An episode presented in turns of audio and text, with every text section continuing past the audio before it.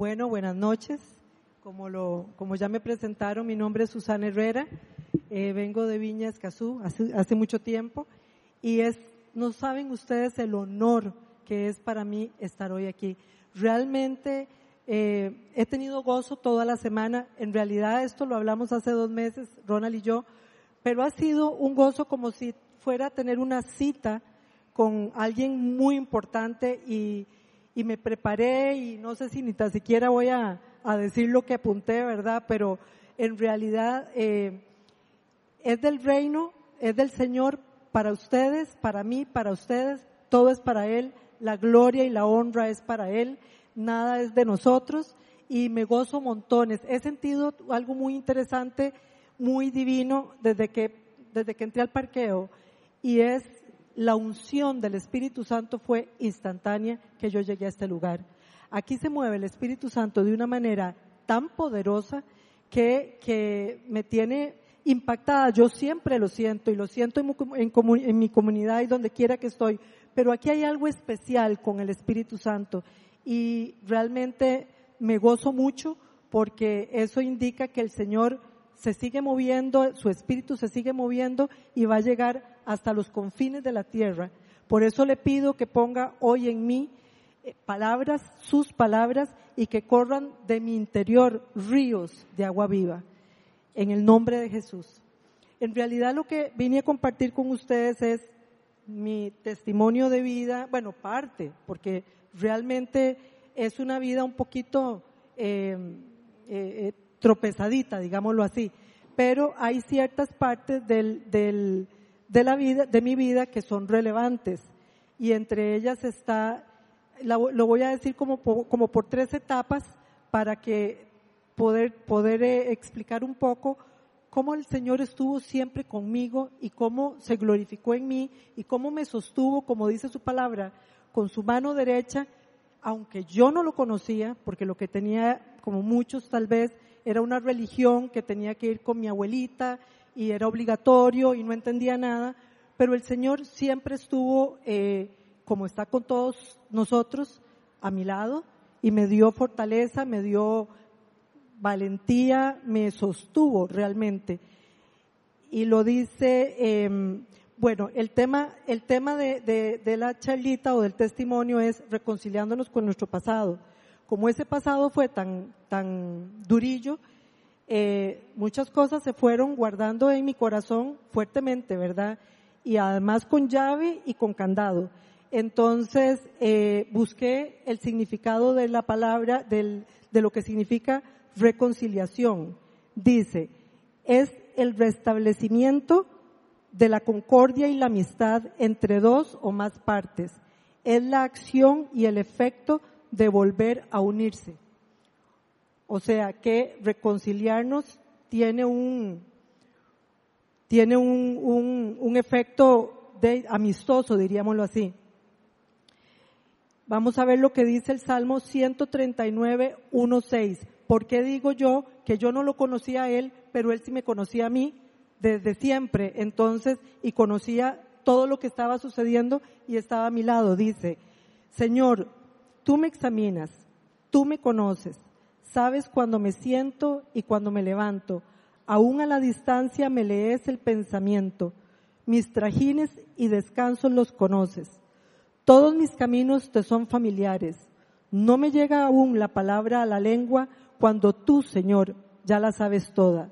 Tu protección me envuelve por completo, me cubres con la palma de tu mano. Conocimiento tan maravilloso rebasa mi comprensión, tan sublime es que no la puedo entender. ¿Quién puede entender tanto amor? No hay un ser humano que pueda entender la capacidad de amor del Señor, pero lo, lo tiene por cada uno de nosotros, evidentemente. Vamos a ver, empiezo con, rápidamente con mi primera infancia porque es particular, pero tiene que ver montones con el final de la charla.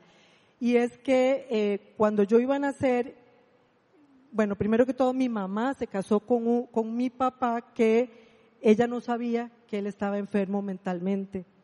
En la familia de él no lo dijeron, todo parecía muy normal se casó con ella, todo precioso, un hombre guapísimo, ella como una princesa, parecía como un cuento de hadas, ¿verdad? Un cuento de, de, de, esos de Disney, ¿verdad? Y mm, nació mi hermana, un año mayor que yo, y cuando yo iba a nacer, fue cuando se le manifestó la enfermedad mental a él fuertemente. Previamente, porque él había ido en la guerra del 56, fue, tuvo que ir a pelear junto con, sus, con uno de sus hermanos, y cuando en una de esas dijeron que dispararan, él, él creyó que había matado al hermano. Y ahí la enfermedad se le detonó a él. Entonces eh, tuvieron que empezarlo a empastillar y todo, pero él tenía, vino de ese lugar y con mi mamá y tenía complejo de persecución. Tanto así de que no la dejaba salir de la habitación ni a mi hermana, embarazada de mí, porque decía que en el patio estaban eh, esperando, apuntando eh, otros soldados para matarlas a ellas, a ellas dos y a él y que entonces, y se volvió una locura hasta que uno de mis tíos dijo, hasta aquí Tere, 20 años ella, hasta aquí Tere no puede seguir, eh, los médicos dicen que es muy peligroso para, para, para, para ti, ¿verdad? Y para Mauren y para la chiquita que viene. Entonces, obligadamente tuvieron que separarse con un dolor, ustedes se imaginan cómo puede haberse sentido mi mamá de 20 años embarazada, súper enamorada, porque yo no he visto tanto enamoramiento de ambos, después me enteré de mi papá. Y mm, bueno, a mí, yo nací sin papá, entonces vivíamos con mis abuelos maternos y nunca, yo no entendía, todo era oculto, todo era un miedo, no nos soltaban ni un minuto, como que si él fuera a volver a matarnos, seguro, no sé. Y, y, todo era calladito, yo preguntaba y me decían que él estaba enfermo, que se había ido y que no se hablaba del tema. Entonces, eh, crecí con un temor y unas dudas tan grandes. Fui una niña súper temerosa y súper insegura. Tanto así que a los cinco años, eh, vean lo, lo, lo, fuerte que era el ambiente, que yo le dije a mi nana, eh, a, a, Luisa, eh, chiquitica, pequeñita, que yo no quería vivir que a mí no me gustaba esta vida, una niña. Es que a mí no me gusta vivir aquí y yo me gustaría mejor no vivir. Entonces a ella le preocupó mucho, pero deja mucho que decir de lo que esa chiquita estaba comiendo, ¿verdad? De lo que se estaba alimentando, tristísima, con todos los vestiditos y juguetes y paseitos inimaginables, pero el dinero no compra la felicidad. Yo necesitaba el amor de mi papá y el amor de mi mamá y ella se tuvo que ir a trabajar y a estudiar. Primero que todo, esta señora se tuvo que, tuvo que sacar la cabeza por ella misma. Nosotros no importábamos, ella tenía que subsistir a su sufrimiento. Ahora lo entiendo, pero yo no tuve mamá. Entonces, se hizo en mí una enorme y gran inseguridad, pero voy a leerle lo que dice yo no tenía, me sentía huérfana, pero el Señor estaba conmigo y me, nos dice esto en el Salmo 139, 16, 17. Tus ojos vieron mi cuerpo en gestación. Todo estaba ya escrito en tu libro. Todos mis días se estaban diseñando, aunque no existía uno solo de ellos. Quizás yo creo que mi mamá fue muy, muy, muy indiferente conmigo. Yo sentía que ella no me quería. Entiendo su situación porque fui eh, gestada en un momento muy duro, pero el Señor sí. No fue un accidente. Yo no fui un accidente de, de una noche de pasión o de amor. Fui escogida por el Rey de Reyes, por nuestro Padre, que estuvo viendo cómo, cómo me entretejía mientras me estaba gestando en el vientre de mami, hasta el día de hoy yo no lo entendía. Todos estos años que pasaron, ahora lo entiendo todo. Yo no entendía nada de mi adolescencia, en mi, niñez ni en mi adolescencia. Dice el Salmo 27.10, aunque mi padre y mi madre me abandonen, el Señor me recibirá en sus brazos. Promesa del Señor. Literalmente yo estaba abrazada porque sentía como, como una fuerza, no sé, como un gozo, chiquitita, súper apartada, adolescente, súper apartada, muy tímida, pero yo sentía en mi interior ya no, no sé, de eh, una fortaleza, lo que puedo decir, triste, sola, pero con fortaleza. Ahora entiendo por qué era él que me estaba sosteniendo. Mi mamá se volvió a casar, lamentablemente, él es lo amamos hoy en día, lo tenemos, lo amamos, pero en ese momento él era alcohólico, mi padrastro. Entonces, ni les cuento el detalle, disfuncional todo. Mis, hermanitos, mi hermana menor, yo, mi mamá, aquello era un desastre. Pero eh, todo tenía un propósito de ser. Lucas 6:45 nos dice, ah bueno, antes de, leer el, pasaje, dice, nuestro corazón siempre sale, de nuestro corazón siempre, siempre sale a la luz lo, que tenemos dentro, lo que, por medio de lo que hablamos o cómo actuamos. Las heridas deben, ser, deben sanarse desde lo más profundo de nuestro interior y solo el Señor con su preciosa sangre lo puede hacer cuando lo aceptamos como nuestro Salvador y dejamos que Él escudriñe y escarbe lo que está oculto. Cuando uno, vamos a ver, cuando uno tiene mucho dolor, se va endureciendo, va, se va gestando algo en el alma, en las emociones, en los pensamientos. Ahí se, hay, hay algo que se va guardando y sale cuando hablamos sale cuando actuamos. Por eso dice la palabra, ahora sí, el buen hombre del buen tesoro de su corazón saca bien y el mal hombre del mal tesoro de su corazón saca mal, porque de la abundancia del corazón habla la boca. Y Proverbios 4:23 dice, por sobre todas las cosas cuida tu corazón, porque de él mana la vida. Lamentablemente, en mi juventud hablaba muy mal. Hablaba em, muy envidiosa, muy insegura, te lleva la envidia, mucho chisme, mundana, definitivamente con amigas, colegio, en el colegio todo, em, fiestas van, fiestas vienen. Uno trata de disfrazar su sufrimiento con, con, con tintes que al fin y al cabo pantallas, no son reales, son máscaras, porque por dentro está todo. Uno trata de aparentar una felicidad que no existe y así vive mucha gente, aparentando lo que no es. Solamente Cristo lava esas heridas, solo el Señor sana esas heridas. Ustedes todos aquí sabemos que solo el Señor da libertad. Entonces, aquí llegué a los 15 años porque viene la segunda etapa.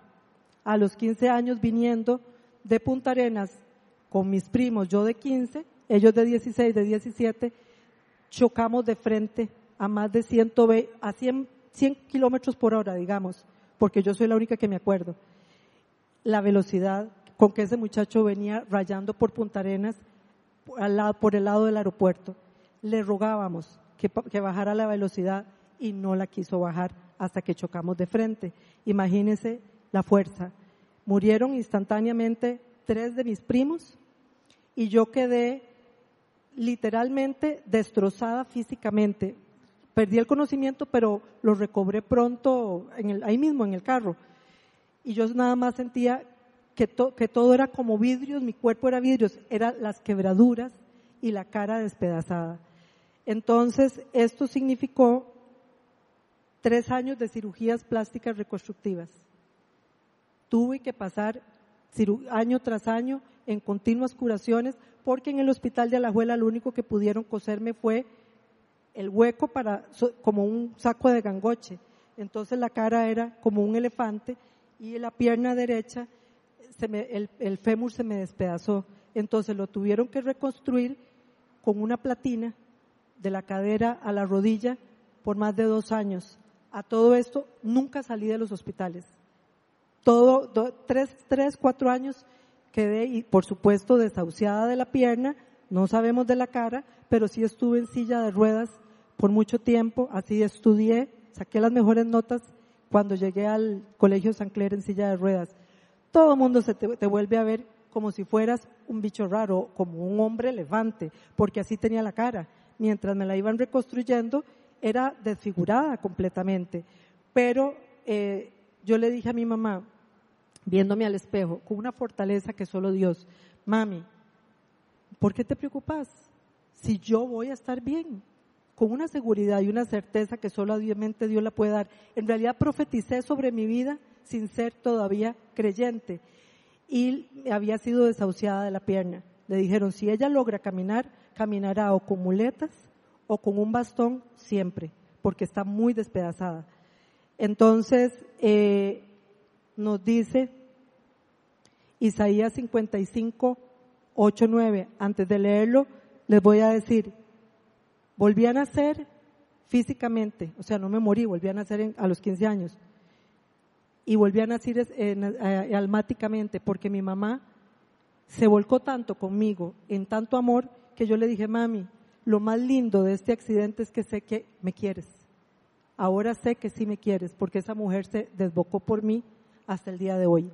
Entonces, un accidente tan grave me produjo felicidad. ¿Cómo puede ser posible? Porque tenía el amor de mi mamá, que no lo tenía cuando fue niña, ¿verdad? Antes del accidente. Entonces dice Isaías 55, 8, 9. Porque mis pensamientos no son los de ustedes, ni sus caminos son los míos, afirma el Señor. Mis caminos y mis pensamientos son más altos que los de ustedes, más altos que los cielos sobre la tierra. Me fui recuperando lentamente al punto que, el ortopedista, que se hacen como tu familia, se quedó asombrado de cómo había respondido. Me quitaron la platina, las heridas quedan, pero me quitaron la platina y al tiempo empecé a practicar atletismo llegué, para la gloria de Dios, a correr ocho maratones internacionales. Ahorita no estoy corriendo, quiero volver a empezar, pero entre cada ocho años que corrí maratones, habían no sé cuántas veintes, porque las, medias maratones se hacen rutinarias en uno, las dieces, las quince, porque esa es parte del entrenamiento de uno. Volaba a mi ritmo en el sentido de que llegaba a la meta. Ese es el Señor. Él no solamente me recuperó de la pierna, sino que me hizo practicar un deporte que es de alto rendimiento, agotador, pero lo hice y quiero volver, es una pasión, ¿verdad? Me faltaron dos maratones, pero, pero ese es el padre que tenemos. Me casé a los 25 años, perdí ocho niños. Antes de que naciera mi primer hijo, tuve tres años intentando quedar embarazada, quedaba, pero los perdí a los dos meses prácticamente me daba por vencida de que yo no iba a ser mamá. En mi tiempo eso cuesta mucho, ahora se puede adoptar. Está la moda de adoptar para la gloria de Dios, en mi tiempo no. Si no puedes tener chiquitos, no tuviste nunca. Entonces, em, nació Andrés y José Pablo, dos maravillosos hombres que son unos hijos divinos. Todavía falta que se congreguen, ¿verdad? Porque están alejadillos pero estoy orando por ellos para que, porque yo confieso que yo y mi casa serviremos al Señor. Ahorita están alejaditos, pero son unos hijos divinos, me chinean, me cuidan, aportan económicamente, ya los dos trabajan, pero son mis ángeles. Entonces, pero me divorcié. A los 15, a los 15 años, 17 años de casados me, me divorcié lamentablemente y eh, devastada otra vez. Ya ustedes saben algunos lo que significa un divorcio no se lo deseo a nadie. Es muy duro vivir un divorcio. Si la, cuñita, si tienen los matrimonios problemas, los problemas siempre van a haber. Eh, luchen por su matrimonio, trabajen por su matrimonio, vale la pena. Porque cuando se está divorciado, cuesta más levantarse y rehacer su vida. El matrimonio con amor se puede perdonar se puede entender. Con Cristo todo se puede. Entonces, no se den por vencidos si tienen problemas. Va a pasar. Es peor estar en la circunstancia de estar divorciado porque luego después añorás a una pareja que te ame y que te acompañe y que llegue con vos a la vejez. Entonces, eso es un comentario, no estaba dentro de la charla. ok. Pero sucedió algo, otra cosa maravillosa. No sé cuánto me queda tiempo. Ok. Listo. Eh, sucedió algo muy lindo. Un señor gerente de la BMW, que yo no conocía, pero sí conocía a mi esposo, eh, nos topamos en la Fischel, por decir algo, y me dice, usted es esposa, era esposa de Alejandro Fernández, ¿sí? Y me dice, eh, ¿no le gustaría, eh, no es el cantante, bueno, por dicha, ¿verdad? Porque bastante, bastante problema hubiera tenido con ese muchachito, pero bueno, eh, y muy lejos físicamente de ser como Alejandro Fernández. Chiquitillo, bueno, no te puedo imaginar, pero muy buena persona. Entonces, eh, ¿qué es lo que iba a decir? Ah, bueno, eh, me, me invitó a, me dice, ¿no te gustaría asistir a un estudio bíblico? Y me invitó por el country a la casa de una pareja. Llegué, ese mismo día Dios me habló. Ese día se salieron las palabras en Deuteronomio, me acuerdo, de la Biblia y yo dije, me está hablando a cosas que yo he hecho que a él no le gustan, pero me las está diciendo el Señor. Nunca falté a un estudio y de ahí pasé a Viña hasta el día de hoy. Entonces, dice el Señor en Job 42, 5, de oídas había oído hablar de ti, pero ahora te he visto con mis propios ojos. Tuve un encuentro sobrenatural o personal con Dios como a los cinco años de esa, de esa primera invitación, porque renegaba de dejar cosas del mundo. Cuesta mucho. Quitar el piecito del mundo cuesta mucho para tener los dos caminando con el Señor. Es una decisión. Entonces me enamoré perdidamente del Señor, pero perdidamente yo le dije, Señor, quiero seguirte, quiero vivir contigo el resto de mi vida.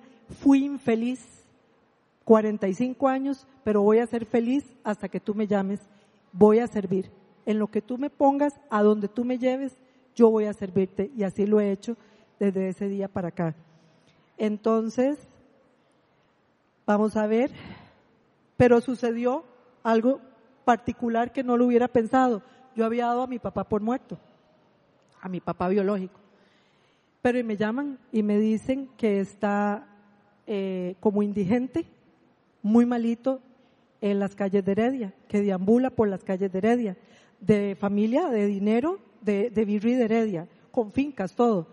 Estoy como, como un, como un refrán que dice ahí, llegó Fidel y todo me lo quitó. O sea, eh, nunca vimos nada, mi hermana ni yo, de lo que, de lo que mi papá tenía, porque eso se lo dejaron los hermanos. Obviamente él estaba enfermo, se dejaron la parte de él, pero tampoco lo vieron a él. Los puedo, lo puedo justificar un poco en el sentido de que una persona enferma se escapa. Él se escapaba del chapuí, se escapaba del hogar donde lo tenían, se escapaba de la casa de sus hermanas y se dieron por vencida y lo dejaron solo por las calles. Entonces me llaman y me dice, él está a punto de morirse, está muy mal. Y el Señor ahí me movió a misericordia, porque si yo lo daba por muerto tenía que revivir, resucitar a un muerto, a mi papá, nada menos y nada más que no conocía, no conocía. Lo había visto una vez a los ocho años que fue a visitarnos a la casa. Y esa decisión fue que me aterró, esa es la palabra. Pero yo dije, peor será, prefiero sentir este terror a tener que me llamen y me digan vaya a recogerlo a la morgue. Eso hubiera sido peor para mí.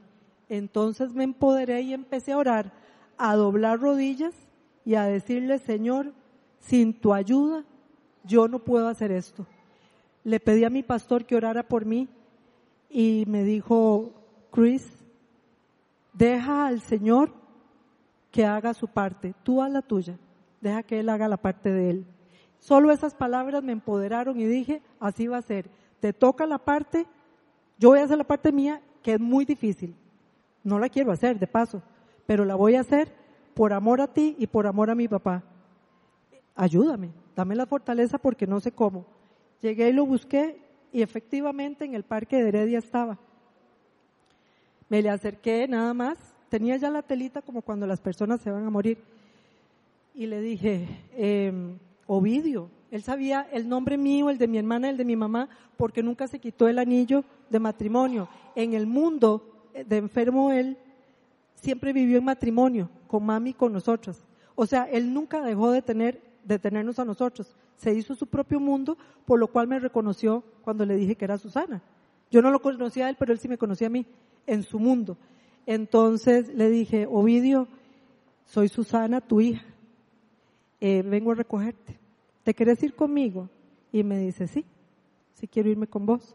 Entonces eh, le dije, bueno, mañana regreso, me fui a donde la gente donde él dormía y le dije, alísteme todo, me llevo a mi papá.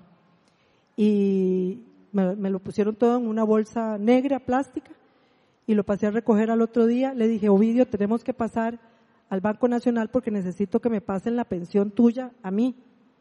Él había trabajado en el Instituto Nacional de Seguros. Me dice, perfecto, a todo me dijo que sí, porque estaba sobrio. Él se tomaba las pachitas del, de, de cacique todos los días. En eso gastaba la pensión. Entonces, muy elegantemente, entramos del brazo por medio del Banco Nacional, que lo querían mucho en Heredia, a hablar con el gerente. Patitieso se quedó el gerente y me dice, ¿qué es? Le digo, yo la pensión de mi papá porque me lo va a llevar. Y él, y entonces dice, solo si él firma. Parece que mucha gente quiso sacarle la firma y a nadie se la dio, a mí sí. Entonces firmamos, a partir de ahí empecé a recibir la pensión de mi papá mientras estuvo vivo. Me lo llevé al primer albergue que ya había buscado en Pavas y fue el tal desmadre que se armó porque ya te, porque él no podía estar encerrado que se tomó hasta el listerine y que tenía la señora puesta en el baño porque él de andaba buscando algo que tuviera alcohol, ¿verdad? Y me dice, no, venga y se lleva a este señor ya porque yo no lo puedo tener. Es un, tenía la, la, el delirio de la falta del alcohol. Y dije yo, señor, y ahora sí, ¿dónde yo me lo llevo? Porque a mi casa no puedo. Está loquititico y además estaba rematado por la falta del alcohol. Entonces encontré a otra señora, rápidamente el señor me la puso porque no hay otra y ahí fue donde lo acogieron, ella muy, muy experimentada, ya acordamos todo y ahí vivió tres años hasta que murió. Recibió a Jesús, lo invité a recibir a Jesús y me dijo que sí. El Señor me dio una visión, era como sacar, eh, cuando se saca de las aguas malas eh, las raíces de plantas que están podridas y hediondas. Así fue lo que el Señor me puso la visión cuando Él recibió a Jesús toda lo cochinada que había en su alma, quién sabe qué vivió, ¿verdad? En todo ese tiempo tuve la oportunidad de ver cómo el Señor lo liberó y al mismo tiempo le dio, entró en su corazón y pasó una vejez relativamente, unos tres años relativamente bien, muy atormentado porque la enfermedad es muy tormentosa, es tremenda. Si no es medicados o casi sedados, esa gente no puede estar bien, pero dignamente murió invité a mi hermana que vive en Madrid a que lo viniera, se viniera a despedir de él. Invité a mi mamá a que se viniera a reconciliar con él. Quién sabe que hablaron en, eh, al oído ella. Invité a las tías que nunca se hicieron cargo de él a que vinieran a despedirse de su hermano. Hubo tiempo de todo. Solo dígame si esto no es la misericordia de Dios y a todo esto yo era la protagonista de eso, bueno, Dios y yo, ¿verdad? Entonces les voy a decir, voy a revolverme aquí para decir esto. Entendí que el Señor siempre estuvo en control de todo, que me acompañó en cada instante de mi vida, que me fortaleció como Padre amoroso, que lloró a mi lado y se gozó en mis momentos de reposo. Me protegió de todo mal y protegió que mi corazón no se endureciera. Me fortaleció para que no perdiera la esperanza. Entendí que siempre hay una salida para la tristeza y el vacío y que siempre tenemos una oportunidad para ser libres y felices en esta tierra, aún en medio de las dificultades. El Salmo 27, 13 dice, pero una cosa estoy segura o seguro, que he de ver la bondad del Señor en la tierra de los vivientes. Y Filipenses 3:13 dice, Hermanos, no pienso que yo mismo lo haya logrado ya, más bien una cosa hago, olvidando todo lo que queda atrás y, esforzándome por alcanzar lo que está adelante. ¿Qué es la invitación que yo les digo con este testimonio? Es una decisión. Perdonar y reconciliarse con tu pasado, con una persona que te dañó, con una circunstancia que pasó adversa. El Señor no, no estaba en el diseño del Señor que eso pasara. Él no quería, pero los hombres tomamos decisiones en esta tierra, lamentablemente, y a veces muy malas decisiones. No fue el plan de Dios que tuviera yo esa vida, ni la historia de vida que tienen ustedes, pero sí es una decisión la sanación en Cristo, dejarme lavar con su sangre, dejarme restaurar con su sangre, leer la palabra y entender sus promesas, entrar en su presencia, tener intimidad con Él, como dice la palabra, a solas, cerrando la puerta de nuestra habitación, donde ya no hay bulla, donde ya no hay teléfono celular, donde ya no hay nada. Ahí es donde encontramos la verdadera libertad. Conocerás la verdad y la verdad os hará libres, dice la palabra. Entonces, el, reconciliarse es esto.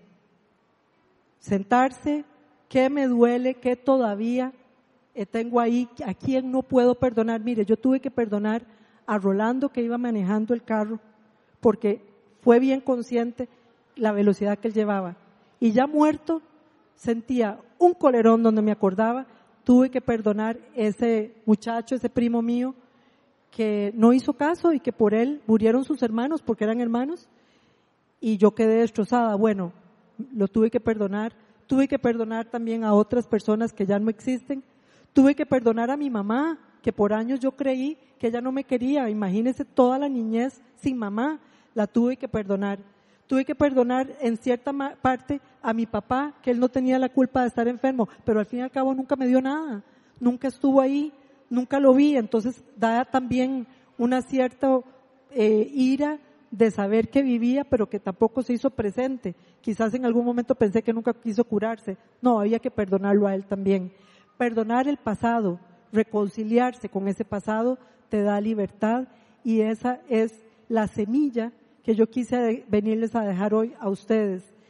Busquen, escudriñen, dígale al Señor que escudriñe su alma, sus emociones, que le recuerde que, hay todavía que no te deja ser libre y Él hará un milagro en tu vida. Muchas gracias.